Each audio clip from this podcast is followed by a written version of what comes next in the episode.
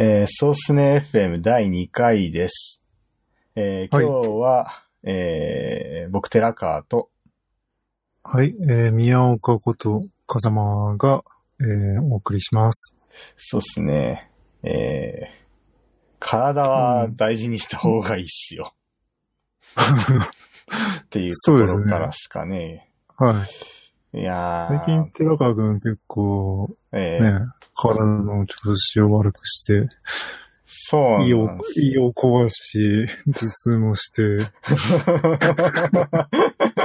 やーまあ、多くの理由としてはね、まあ、不節制とね、先生と過労だよ。まあ、あの、そうなんですよね。そこがダメですね。だええいやー、そうなんですよ。で、まあ、ちょっと、入院しまして、うん。あの、その入院されしたその先の、まあ、ちょっとか、病院の名前までは出さないんですけど、まあその、病院で、ちょっと、すごくこうです、人権を奪われてしまいまして、人権？そうなんですよ。あの、まあ、その PC やスマホ、うん。まあ、禁止だったんですよね。で、ああ、それ、人権ゼロだね。そうなんですよね。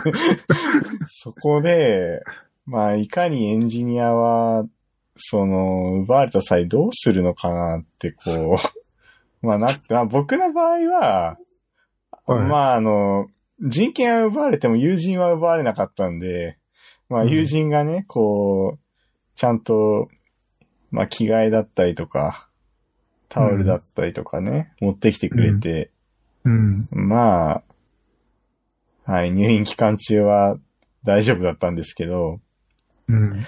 まあ人権奪われてしまってね、何も連絡がつかなくなったらね、まあ結構孤独になる人多いんじゃないかな、みたいな、思いつつも、寺川君はそうだよね。もう、あのーえーネットワークとディスプレイがなかったらもう何も、まあ僕、そうっすね。いや、それ言う風間さんも多分何もできないと思うんだけどで。きないいね。やどうしようかなさ。いやー、そうなんですよね。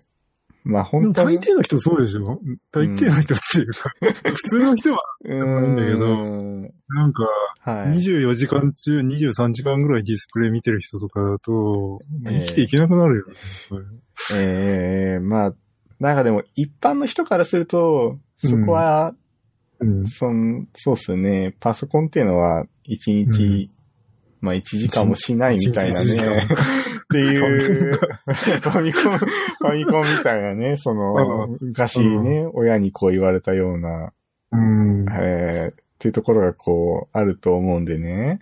まあうん僕らみたいなね、多分そのエンジニアっていうのがうん。普通じゃないんじゃないかなっていうところも、まああるんですけど、そうだね。でも、スマホもダメなんでしょ？そうなんですよね。スマホもダメでしたね。そしたら結構スマホ世代も困るんじゃないかな。そうですね。やっぱ困っちゃうと思いますね。もう、まあ、基本やっぱその病院はもう体治してっていうところあーで、まあ、僕もずっと点滴好きだったんですけど、まあ、寝ろ、寝ろよっていうか、そうだね。まあそういう、PC とかいじってたら、治るえーもん、治治ららな。ないいと、いやー、治るよって。いやー、もう、そうっすね。いや、でね、その病院で、あのー、まあ、あの、ふた、二人用だったんですよ、部屋が。で、はいはまあ、そっちの方が安かったからね。まあ、そこで、ちょっと、入院してたんだけども、その、隣が、小学生ぐらいの子供だったわけですよ。多分低、うん低学年かな。う。うんん。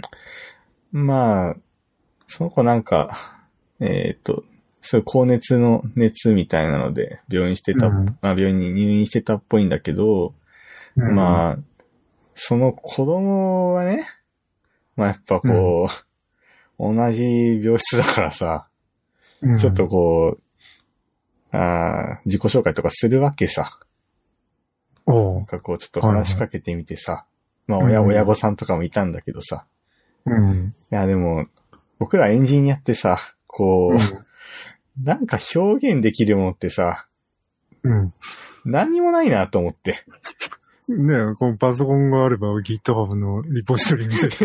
それは多分ないけど、それはないけど、なんかこえーう、自己紹介って自己紹うことね。ええまあ、それは面接の時はそうするかもしんないけどさ、いやまあ、普通のうん。ね、一般のさ普通の人間っていうか、俺も普通の人間だけど、普通の人間に対してこう、うん。あれだよね、その、えー表現できるものというかね、うん。その、パソコンも今スマホも使わずに。そうですね、普段こういうことをしてますよと。あー。まあ、エンジニアですよと言ってもさ、うん。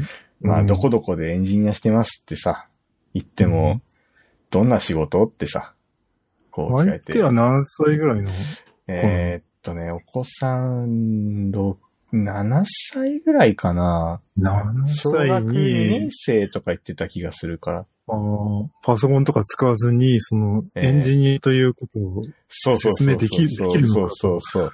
ままず、まあ、パソコンってのを多分ね、こう、ああんまり多分理解してないあー、まだ汚れてない。んですよね。ねまあ、そのスマスマートフォンとかも、まあ多分わかるとは思うんだけど、まあ物ないからさ、うん、それで、まあ今作ってるアプリとかもさ、別に紹介できるわけでもない、そうだね。ないし、そうそうそう。で、その環境で、果たして何を、うん。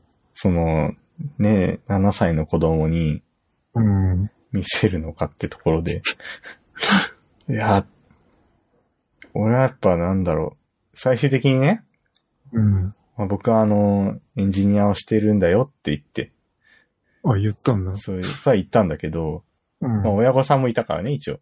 あえーあ。あ、なんか肩こりとか大変そうですね、みたいな 話になって、で、いや、そそうなんですよね。目も疲れて、体も疲れちゃうんですよねって。そこであれ、セパレート式のエルゴドックスキーボード使ってるんですよって。言えないでしょ。これで肩こりい解消するんやですよ。いやいや。いや、その、だからその写真とかもさ、もうスマートフォンに全部あるからさ、そんなのも全部もう持ってないからさ、うん。もう、なんも、なんもできなくてさ、うん。その、多分、僕が知ってる知識と、うん。まあ多分おそらくそちらのそのお子さんと親御さんが知ってる知識は全然やっぱ違うわけですよ。違うしね、ええおそらくもうテレビとかだと、もうインターネットとか、こう、悪い場所だって紹介されてるし、いやエンジニアなんてね、うん。ひどい。ひどい人だと思われてるそうですよ。いや、僕みたいな、ね。ハッキングとかするんでしょってそうそうそう。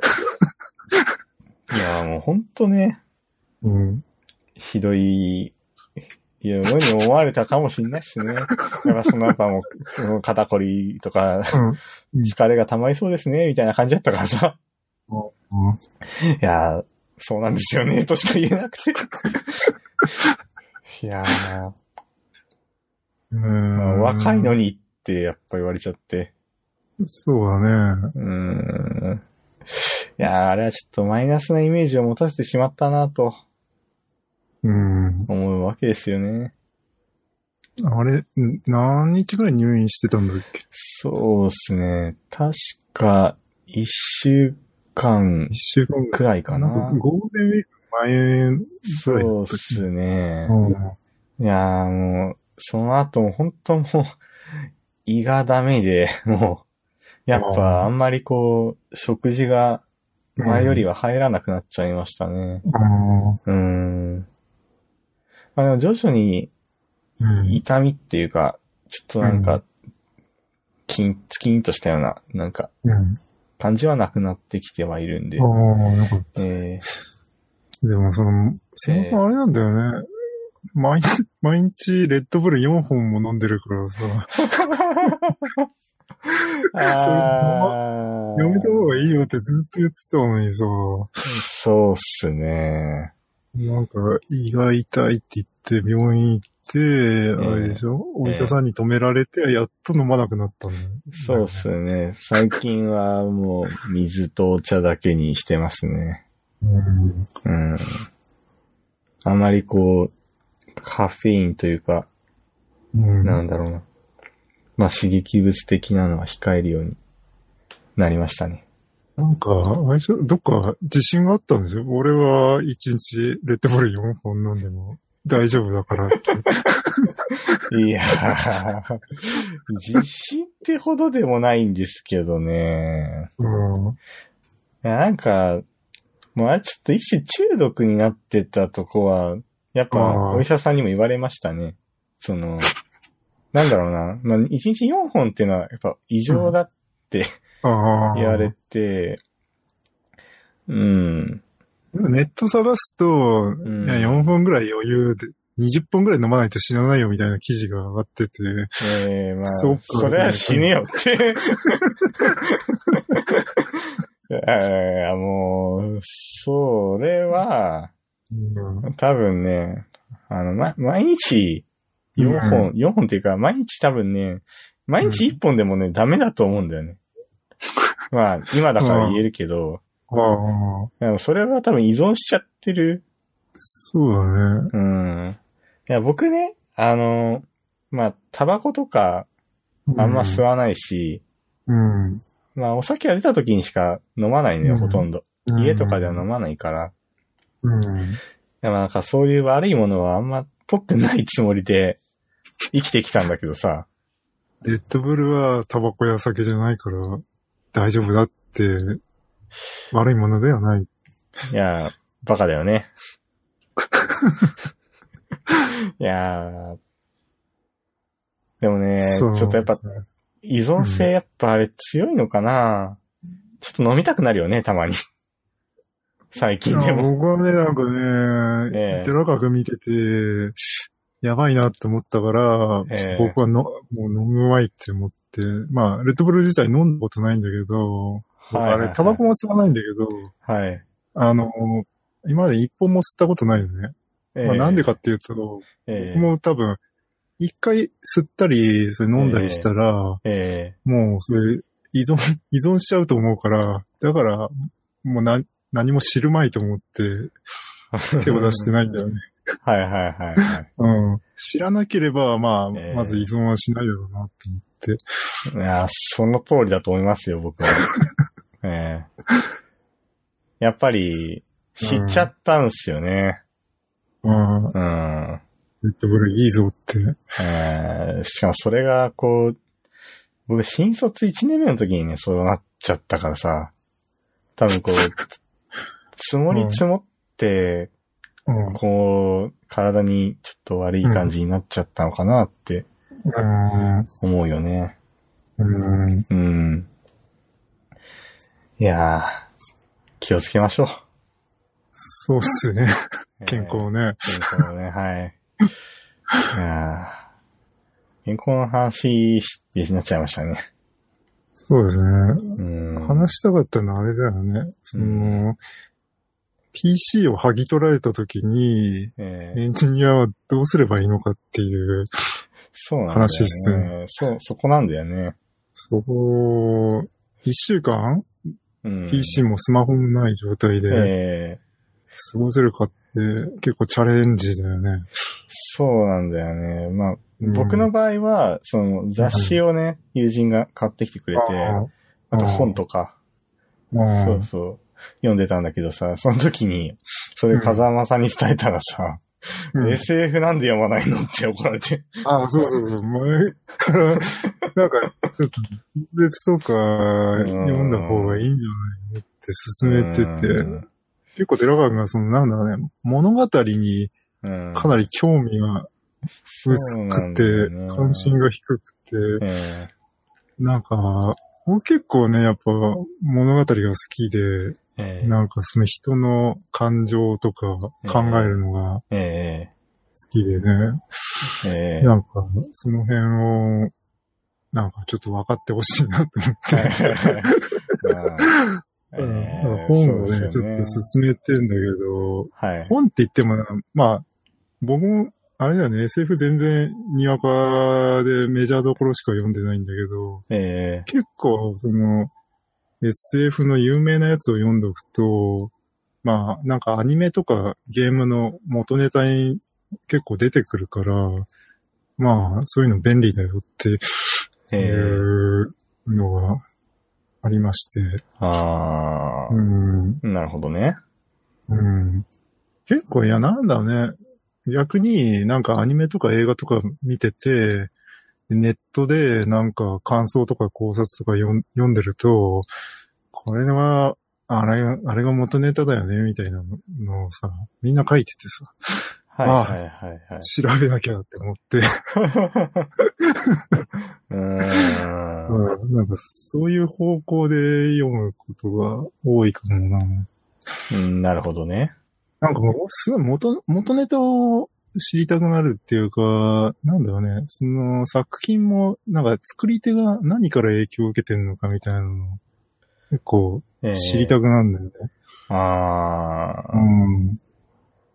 なるほど、そその、うすると、やっぱりなんか古典の SF とかええって、まあ結構いろんなところで、まあ、下地になってたりとか、う。うんん。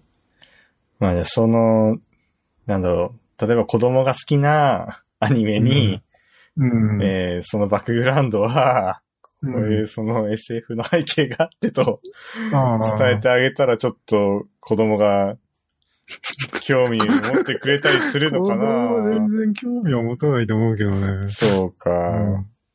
うん、じゃあダメだな。ダメだね うん。まあ、今回にしときますか、この話は。そうね。うん。そうですね。うん。なんすかね、次、何の話するかな。テック的な話します？久しぶりに。あ、しちゃう、しちゃおうか。うん。しちゃいます初めて入るね初めて入る。そうだね。まあちょっと前回とかはね、結構、うん。前回っていうかまあ、収録して、結局公開してないやつの中ではね、ああ、そうね。まあ、してたんだけど。そうっすね。まあ、うんそうですね。僕と、あの、風間さんの中で、うん。まあちょっと流行ってたフェノミックの話でもちょっとじゃあしますか。はい。えーっと、フェノミックっていうツール多分あんまりご存知じゃない方がいると思うんで、まうん。あ、ざっくり説明すると、あの、そうですね、 static site generator で、えーっと、うん。まあ、えー GitHub で使われているのは Jekyll のような、えーツールなんですけど、まあ、うん。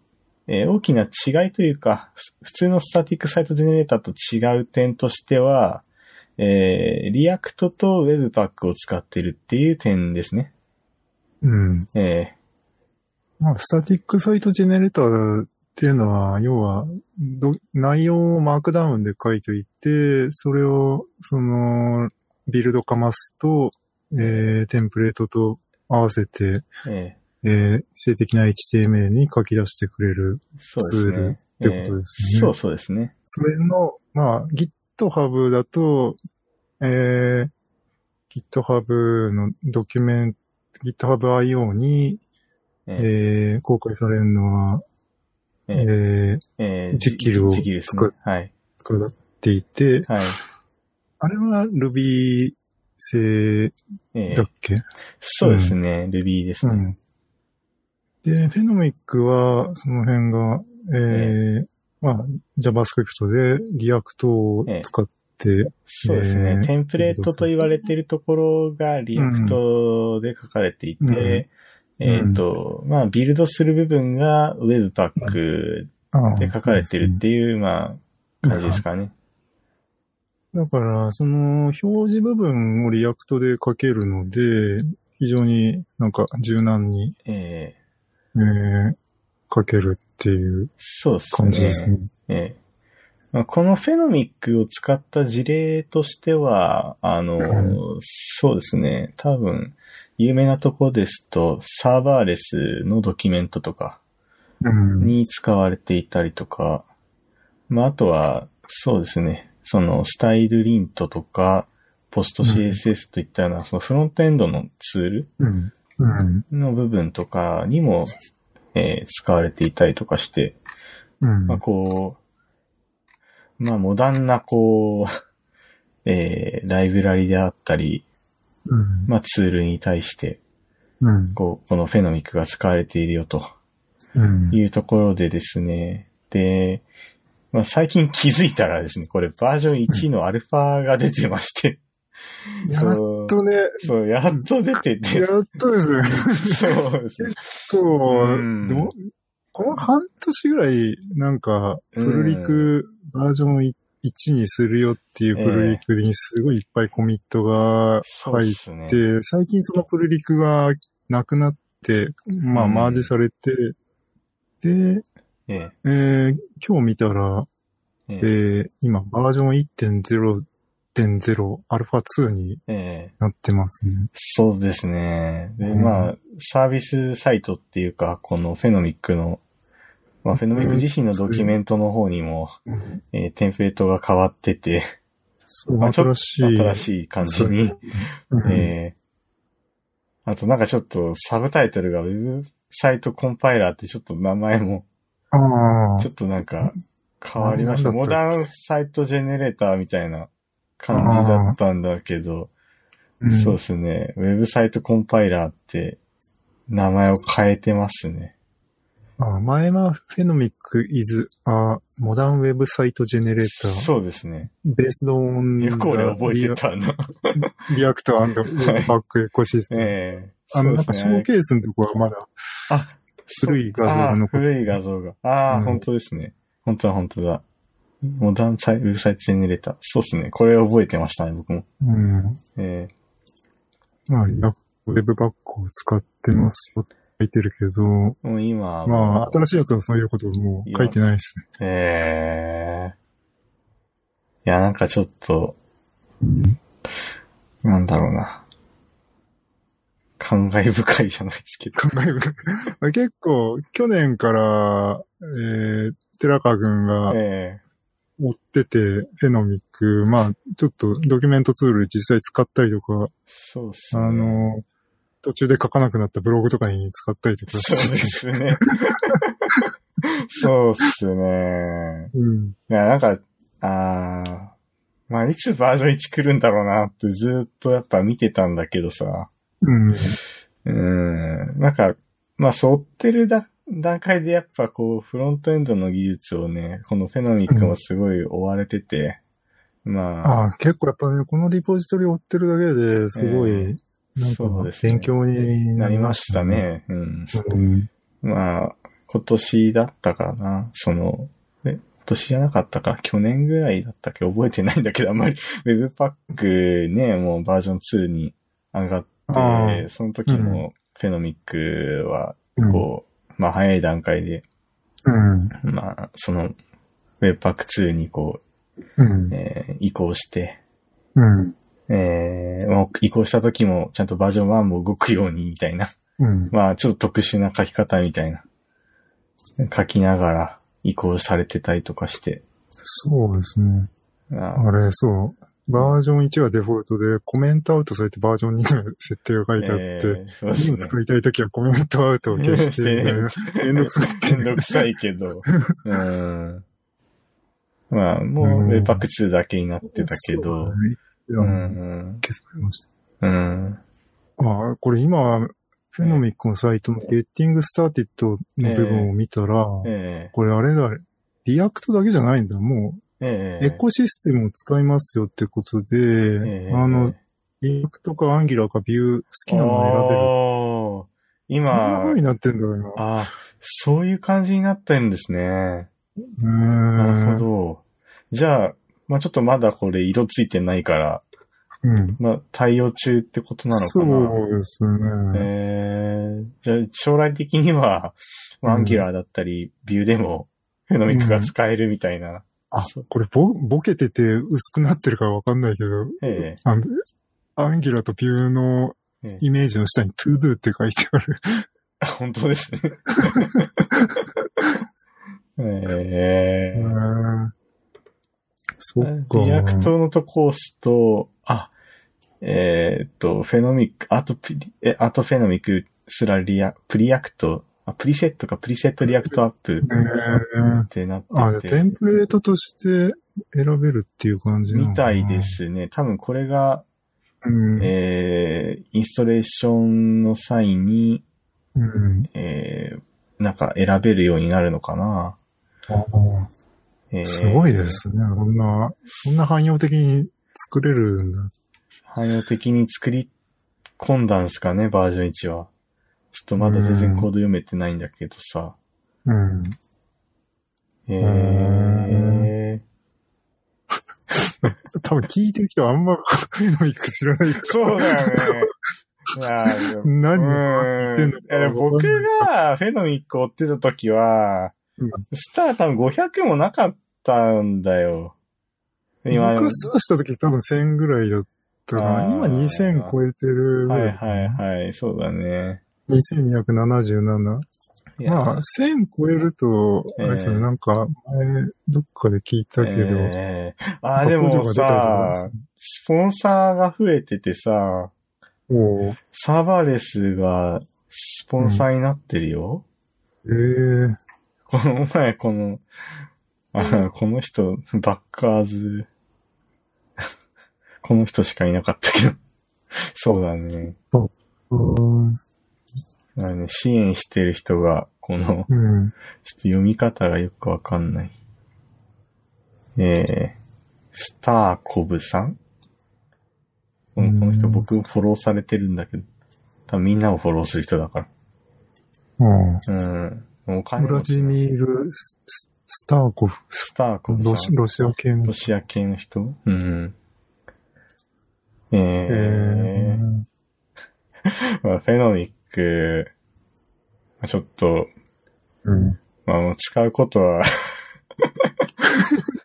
うーん。あーまあ、うん、ちょっと、アルファ取れたらもう一回使ってみようかなくらいの軽い気持ちなんだけどさ。うん。うーん。これ多分でもビューとかがさ、対応したら、うんまあちょっと面白いのかもね。そう、最近僕、ビューおじさんなんで、えあのー React より、 Vue いいなってええ思ってる人なんで。えなんか最近すごい Vue をね、押してますよね。うん。なんか、なんすかね。うん Vue でいいんじゃないのっていう。ええ うん。うん、どの辺が惹かれてるんですか？なんかね、あれ、一つには、あれかな。なんか人に教えるときに、ええ。なんかまあ Vue の方が楽だよねっていうところがあって、え React だと、まあ、 render って、まあ、JSX で書いても、あの、その中に、まあなんかリストの、リストアイテム出すときは、なんか、プロップのアイテムズのマップとかして、なんかえー露骨に関数入ってくるじゃないですか。はいはいはい。なんか、まあ、あれが JSX は、だから JSX だっていうことでもあるんだけど、ビューは、あれがテンプレートだから、ええまあ、ちょっと HTML の、えー、その、タグにちょっと拡張分布を書くだけで、まあ、リストは、なんか V4 イコールええアイテム in アイテムズみたいな感じで、ええ。あの、個々のアイテムが取り出せるんで、まあ、まあわかりやすいよねっていうか、まあ、あんまりそうね、そういうなんか、ゴリゴリのこの JS に慣れてない人っていうか、おそらくビューだったらなんかデザイナーの人が見ても、ええ。まあ対応はできるっていうかね、そういうちょっとここのうんエレメントを入れ替えて、スタイル変えたいみたいなのって、まあ、ええビューだったら、まあ結構見ればわかるよなっていう。感じになってるそうですね。うん。えーまあ、それま、さらにこう言ってしまうと、やっぱワンソースで、まあ、スタイル JS? ああ、そうそう、あれはね、そうビュー、ドット Vue ファイルで、 Webpack で、まあローダー使ってコンパイルすると、ドット Vue ファイルっていうので、えコンパイルできて、そのドット Vue ファイルって single file component って言って、ええ。まあ、ちょっと気持ち悪いんだけど、あのテンプレートとスクリプトと、ええ。ースタイルの3つの、ええ。えー要素が1ファイルにまとまってて、うん。で、そう最初見たとき、なんでこれ 分離してないのって思ったけど、ええ。でも、それ1ファイルだと結構管理をしやすくて、ま、うんもうまさにそれ1ファイルでコンポーネントっていう感じになってて、えで、まあ、ビューのドキュメントを見ると、まあ、なんでそれまとめてるかっていうと、結局その、表示テンプレートと、そこのススクリプトと、そのスタイルって、もう3つ結合だから、なんか別々のファイルにする必要ないですよねっていうえ話で。ええうん。そうですね。そうね。アンギュラーとかで、その、アンギュラーだとあの、コマンドラインで NG でなんか、ええ。ークリエイトコンポーネントみたいなことをしすると、まあ、えーテンプレート通りになんか、えそこにコンポーネントのディレクトリとファイルができるんだけど、えー Angular は基本的に、えーコンポーネントのフォルダの中に、えテンプレートの HTA とスクリプトとえスタイルの CSS と、ええ。あと TypeScript のファイルかなが、まあ、その、えーそのあたりが、まあ、4ファイルぐらい一気にでできるんだけど、まあ、 React も、も、まあ、基本そうだと思うんだけど、あの、え JS ファイルと、えーえー CSS か。ああ、そっか。JSX はまあ、中に入ってるか。えそうですね。うん。うん。で、まあ、基本的にそうやって、普通は分かれてんだけど、ビューだと全部まとまってて、ええ割と、なんか扱いやすいなっていう。うん。そうっすね。まあなんか、それ、そんな1ファイルにまとめちゃったらちょっと肥大化すんじゃないのって思うんだけど、まあでも、コンポーネントの流度を考えていくと、なんか、その、え表示テンプレートとスクリプトとスタイルが肥大化するようだったら、それなんかちょっとコンポーネントの流度がでかすぎんじゃないかなっていうええようなふうに思えて、まあ、それ適切にさらにコンポーネントを割っていけば、まあえうん、なんか無理なく1ファイルで、あの、記述できるんじゃないかなっていう。えような気がしてて。そうん。だからまあ結構 Vue って、そういうところでは、うん、すごい合理的だなと思って、うん。えまあそう、結構ね、合理性が、なんか React から Vue 触ると、ああ、なんかすごい便利ってとこがあって、まあ、あの、あー。結構元が Angular、Angular の開発者だった人が作ってるやつなんで、結構 Angular 1とかにちょっと近い部分がありつつも、まあ、そこのダメだったところは全部克服してて、ええ。でも Angular で便利だったあの、双方向バインディングとかも Vue ではええ。ある、あるんですよ。はいはいはい。で、双方向バインディングって、まあ、それはよろしくないよねってなって、まあ、ええ。一回死んだんですけど、ええ。まあなんで良くないかっていうと、まあ、そのコンポーネントに分けて、親がこの子供に、まあ、 prop で値を渡して、で、子供がなんか親の値とかをいじっちゃうと、ええ。まあなんつうか副作用的な感じで、まあ、うんあの、データの、データフローがおかしくなるんだけど、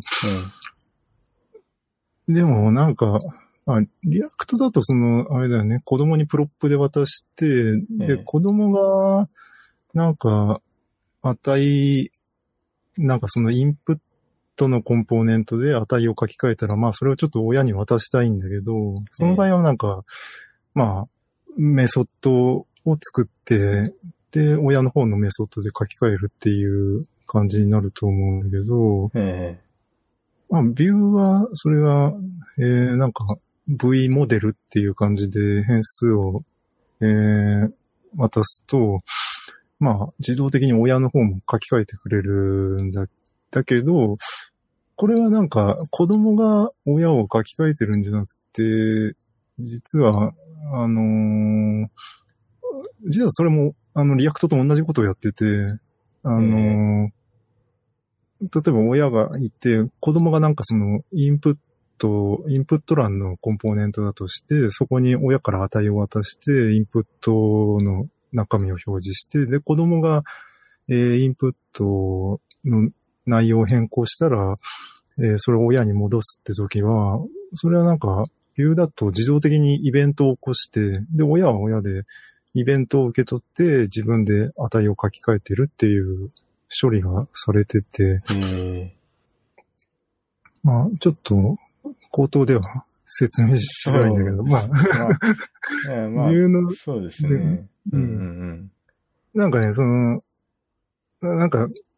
ええ。実はその、えーコンポーネコンポーネントに対して v-model イコール、そのええ。親の変数って渡してんだけど、実はそれって単なるショート省略構文で、え本当は、あの、 prop に値を渡して、え。 prop に、あのー設定するのと、子供からイベントを受け取って、親が自分の値を書き換えるっていう2行の、あのーめ設定が、あのーその V モデルってことで1行だけで、に省略されて、ええあの、あたかも双方向っぽいことができるっていうのが、うん、うんうんなんか簡略だなって。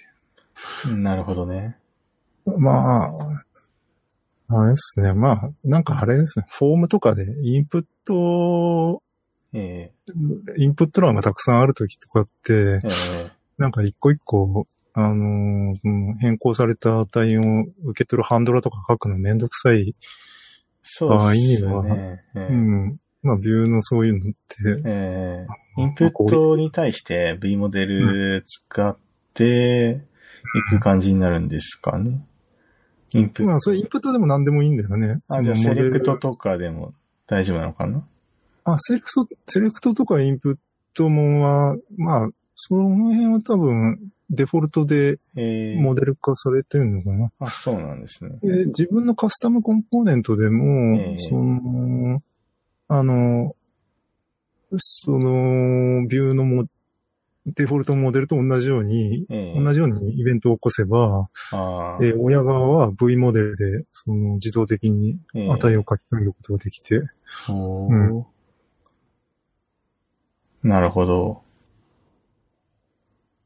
まあ非常に今、わかりにくい話を、な 長々としてしまったんだけど、どでもね、ドキュメントがね、すごいね、ええ。わかりやすいっていうか、あ、そうそう、ええドキュメントもね、完全に日本語化されてるんで、はいはいはいはい。あのああ、そうですね。日本人の今ちょっと読んでみて。うん。そう、コミッターさんが全部、えあの、え翻訳してて、ええすごい、うん。ええええちょっとねなんかまあ、そういうとこもなんか教えやすいねって。ええうん。ええ ドメインちょっと気になりますけどね。あ、そうそう、僕が、あのー多言語対応だと普通、あれですね。あの、ウィキペディアだと、日本語版だと、あの、日本語ウィキペディアは JA のウィキペディア .org えだし、英語は EN のウィキペディアだし、なんだけど、あの、あれなんですね、ビューの日本語版ってな、JA じゃなくて jp.vue.js ええっていうサイトになってて、JP って国コードだから、言語コードじゃないよな。そうっすね。いや、気になっちゃいますよね。気になっち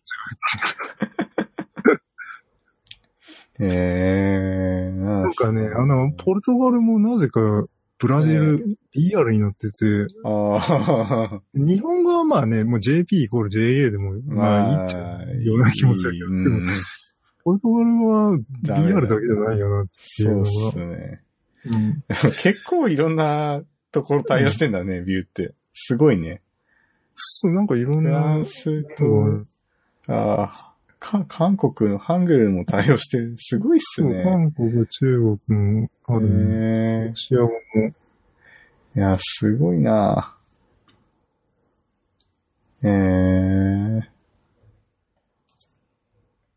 いやー、あ、あとあれだね、ビュー、まあ、あの、やっぱスタイルは扱いやすいですね。さっき言った、その、テンプレートとスクリプトとスタイルの3つがええ。1つのファイルにまとまったシングルファイルコンポーネントなんですけど、えスタイルが本当になんだろうね。単に HTML にスタイルタグで書くのと本当同じような感じで書えけて、あなおかつ、そのスタイルタグにスコープドって書くと、そのコンポーネントスコープで動く、ー。えあの、えースタイルになるんですよね。はいまあ、はい。どうやってるかっていうと、あの、スコープドってソースに書くと、あの、実際、ドムが作られるときには、ドムにユニークな ID がついて、あー。で、さらにそのスタイルの方の各クラスにも、そのユニークな ID が、あの、各括弧でつつくから、ええそのドム限定の、あの、スタイルになるっていうはいようはない作りにはいは。ないってて、便利ですね。、便利なんだよね。で、リアクトって結構、その、クラス周りは、ええなんか結構みんな悩みどころっていうか、そうね。まあ、いろんなやり方があって、大変ですよね。その、大変クラスネームズ使って マルチクラス化するけど、結局その、なんだろう、それだけだと、ハイフンつなぎのクラスが使えなくて、うん。えっと、なんだ？まあ、それをするためにバベルのコンパイラーの中に、うん、うん。CSS モジュールズ用の、えープラギンを入れて、うん、みたいな、うん、まあ、まどまろっこしいことをどろっこしいしね、なんか、そそういうとこは、多分デザイナーとか見たら全然わかんないような。まあ、ただ、そうっすよね。ただマークアップする人にとっては多分、そうそう。苦痛でしかないっすよね。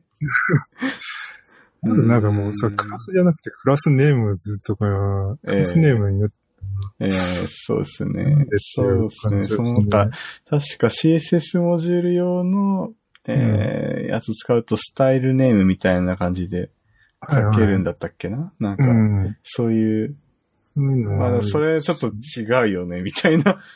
うん まあ、なんか、人によってこう、環境変わっちゃうのがね、その、うん。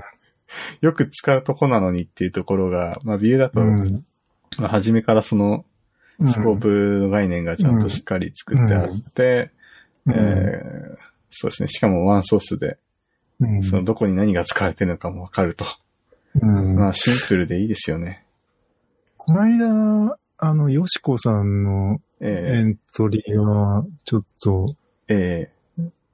1ヶ月前ぐらいだっけ？えー少し盛り上がってたのが、まあ、えー React で、なんえーかそのスタイルを設定する、なんか、最終回、最適解みたいな話で、えあれ何、何使ってたっけ？なんか、あれだよね、なんか、ヒアドキュメントみたいな感じでスタイル書いてて、そうですね。なんかあの、ヒアっていうか、スタイルドだったっけ？スタイルドコンポーネンツか。スタイルのコンポーネントっていうのかな。ね。えーうん。そうですね。スタイルドコンポーネンツというもので、うん、うん。えーかこれだと、なんだ、スタイルド .div、えーうん。バッククォートで、えうん。ーその、スタイルの、えーうん。プロパティを記述できるのかな、うん。その、あれね、なんかね、すごいよね、かなりもう、やりすぎじゃないのって思って。いやー、これはね、で、なんかコメント見たら、もう、ビュー使えって話、コメントしてる人も結構多くて。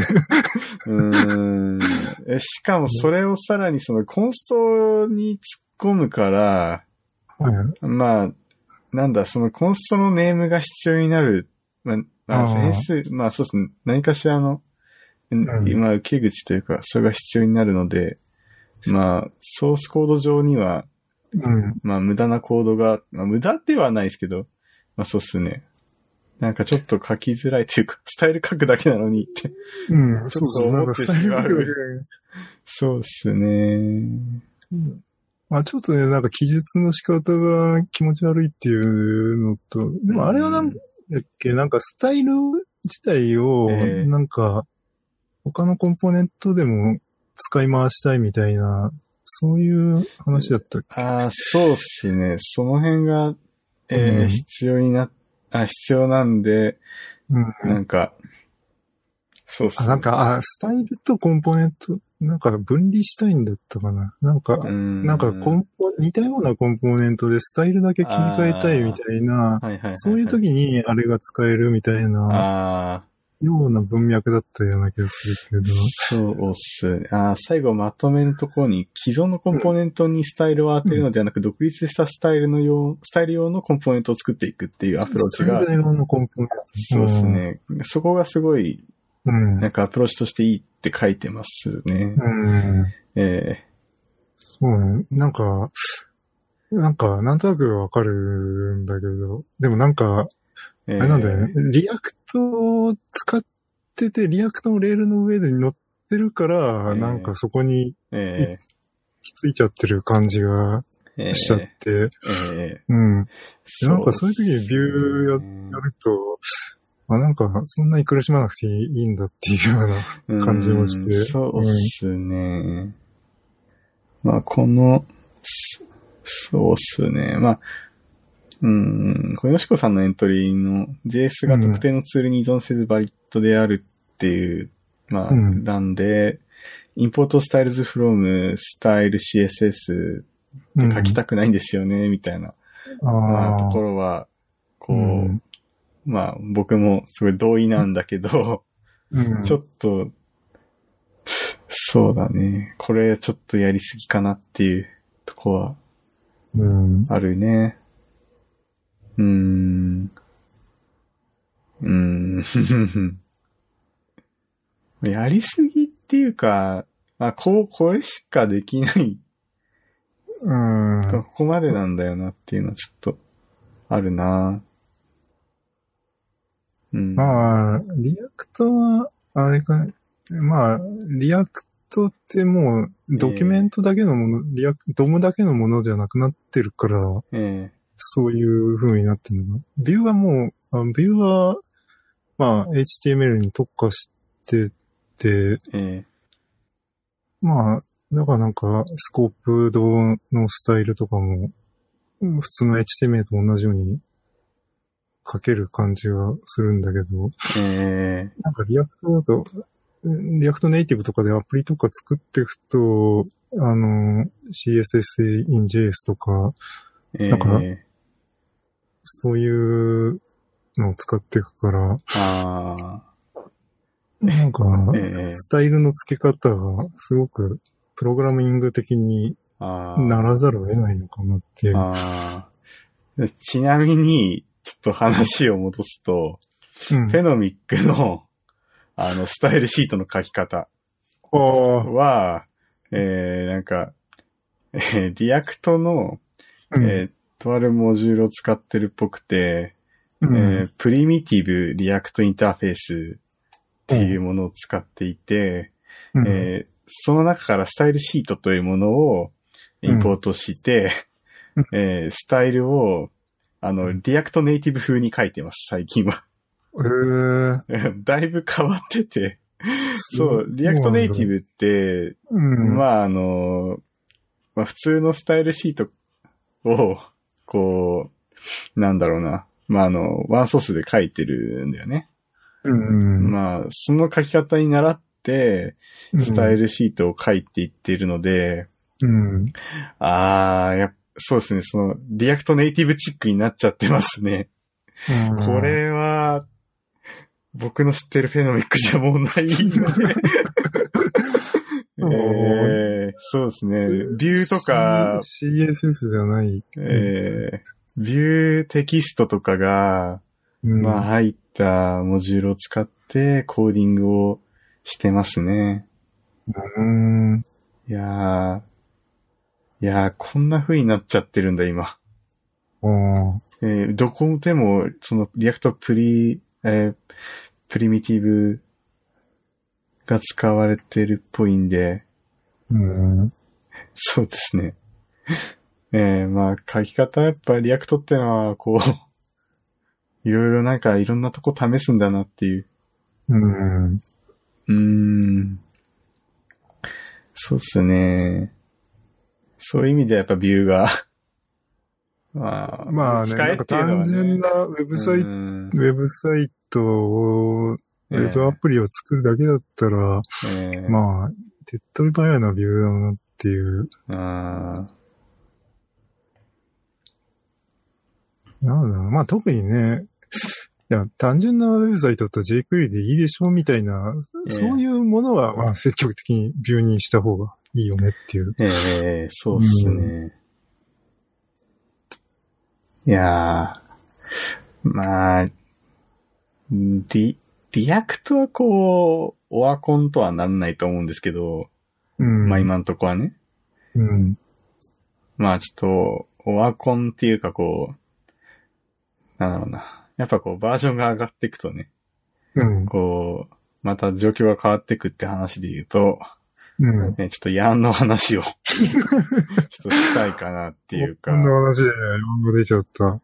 そうなんですよ。ちょっとヤン、ね、ちょっと半年前にはさ、え今日 NPM オワコンオワコンって、ええええ言われてたんで。ヤンに歓喜してたのにね。ねえ、えーバージョンがね、NPM5 が出てそうですね、Node.js がバージョン8えーにそうですね。で、え。ー NPM5 えーリリースされました。で、ね、いや、状況がだいぶまたそこで、そうですね。あの、NPM のパッケージロック JSON っていうのがでえ。きて、まあ、まあキャッシュされて、まあ、ヤン、もうほぼヤンと同じような感じ。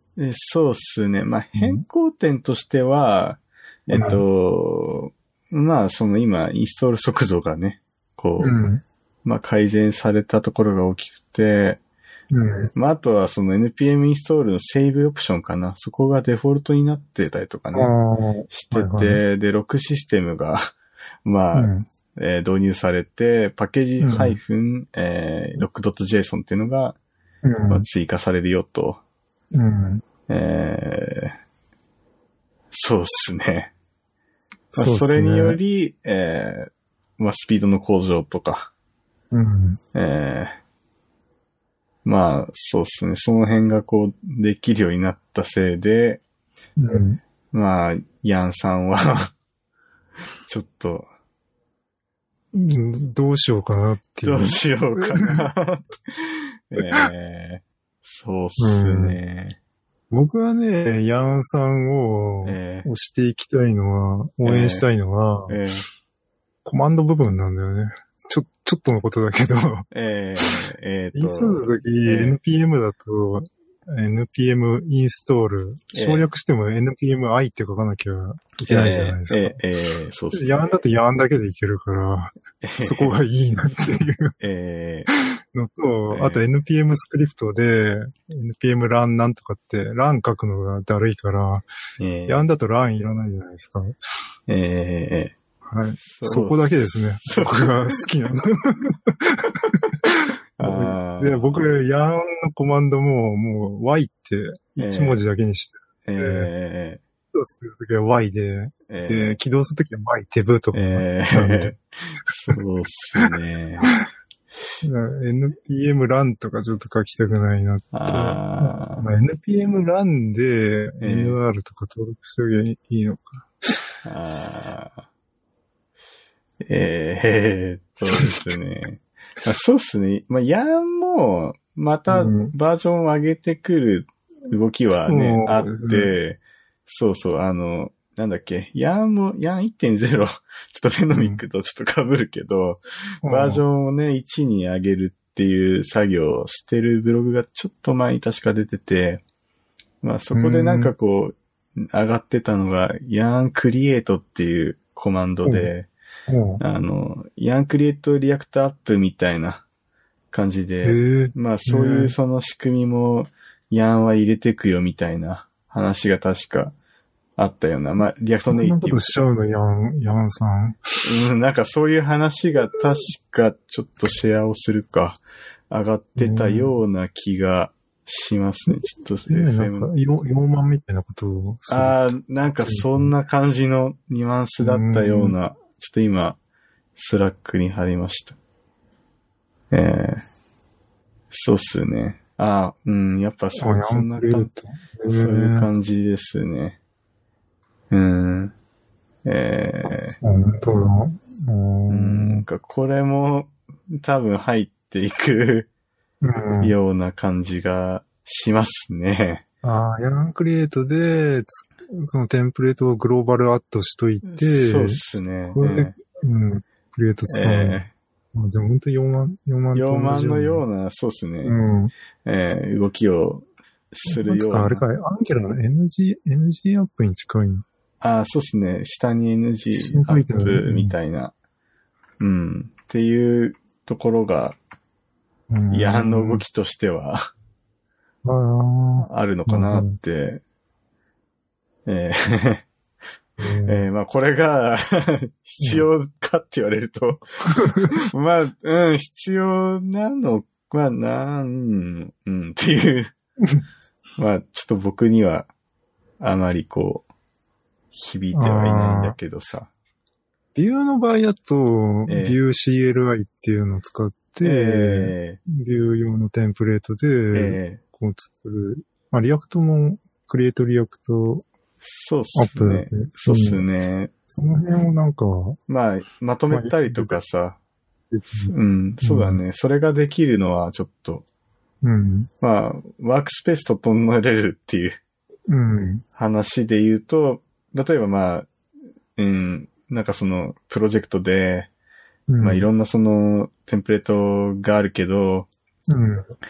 まあちょっとまとめるとこがないからこれに使おうみたいな。うん。そういう話かなうん。うん。まあちょっと、まあバージョン1を待とうっていうね。そっか、まだバージョン1にはなってないんだな。えーそうかなうん。そうっすね。うんまあ、やっぱこうバージョン1っていうのが、ねうんちょっとどっかの区切りのようなね。なんかそういう、まあなんか変わってる身としては、えーなんか こう、期待しちゃうっていうかね、まあ、1位になったら使おうっていうような、えまあ、ーそうだね。でも、あまだ、作ってる方からしたら、そんな、うん、そこまででも、な、どうなんだろうね。そんなにセマンティックに作ってんのかっていう。え逆になんかこうね、いろいろ機能追加してもまだ作り足りないから1に上げてないんだよ、みたいな。ーえーそういうのもある。そうっすよね。いや React もなんか、ーえ。途中まで0.14とかで、ーえ。ーあれバージョン14か15ぐらいからいきなりメジャーバージョンが。上がったんだえーそうだったかな？えーっと、 React、メジャー、14がまだ0.14で、あ、でも違う。その後は 15?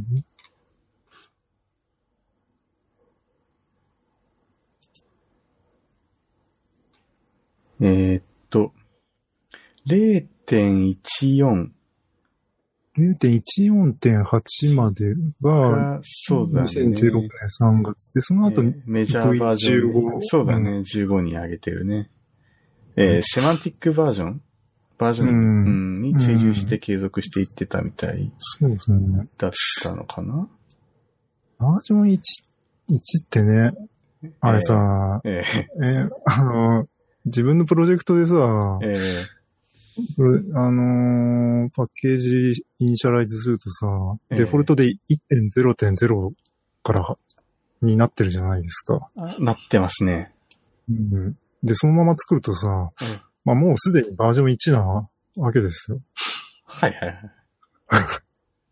あれってどうなのかなって。あバージョン0.1ぐらいから始めた方がいいのか、もうええ1から始めて、えまあ別に1は正式版とかじゃなくても、ええ普通にこう、ね、あのメジャーバージョンアップだったら一番上の上げて、昨日バージョンアップだったら真ん中の上げてってええした方が、うん。そうっすね。結構、その、まあ、ものによよるんすよね、でも。うん。うん。まあ、さっき話したフェノミックなんかはね、そうだね。うんゼロ系のバージョンから。ゼロからいってるけど、うんそうだね。まあ、バージョン、あと、プロジェクトによっては1から始めてるとこもうん。あるからね。うん。まあ、一概にどれがいいみたいな話はできないけどさ。まあでもなんかちょっと、0点から始めてると、ちょうん。っと1に期待しちゃう そうっすね。感じはあるね。う。うんん。そうっすね。ヤンの話からバージョンの話になってしまったけど。うーん。どうなんすかね。昔ブラウザとかもさ、ええバージョン上がったら結構ワクワクしてたのにさああ、ワクワクしましたね。う んクロームとか YOX とかガンガンバージョン。えーそうだね。なんか、ガンガン上げられちゃうとさ、なんかちょっと喜びが 薄いっていうかな。まあでも、うんまあ、クロームとかはまあ僕ちょっと喜びはまだ感じるんだけど、うん。まあ、そうだね。本当なんか、うん、少ないバージョンアップというか、うん。なんか、早いなって思っちゃうんだよな。うん。うん。なんだろうな。スマートフォンゲームとかがこう、うん、バグの修正ばっかしてるからかな。なんかそれでこう、バージョンアップいっぱいするけど、うん。なんかお客さんのためにあんまこう、いい感じのアップデートしてないよね、みたいな。そう、うんか、そういうのに慣れちゃってるせいか、うんちょっ。となんか昔よりは喜びが薄れたかなっていう。うん。うん。うん。いや、でもワクワクしてましたね。そうっすね。えーうん。うーん。結構喋りましたね。そうですね。今何分ぐらいですか？今、そうっすね。何分ぐらいだ、これ？時間がよくわかんないですね。あの、1時間ぐらいは喋ったかな。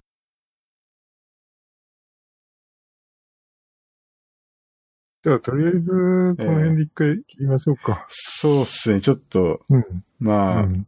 まだ喋れることあるけど。まあちょっとねアフターショーで。アフターショー、わかりました。じゃあ、ちょっとアフターショーでってことで一旦切りうんます。一旦切りましょう。はい。お疲れ様でした。お疲れ様でした。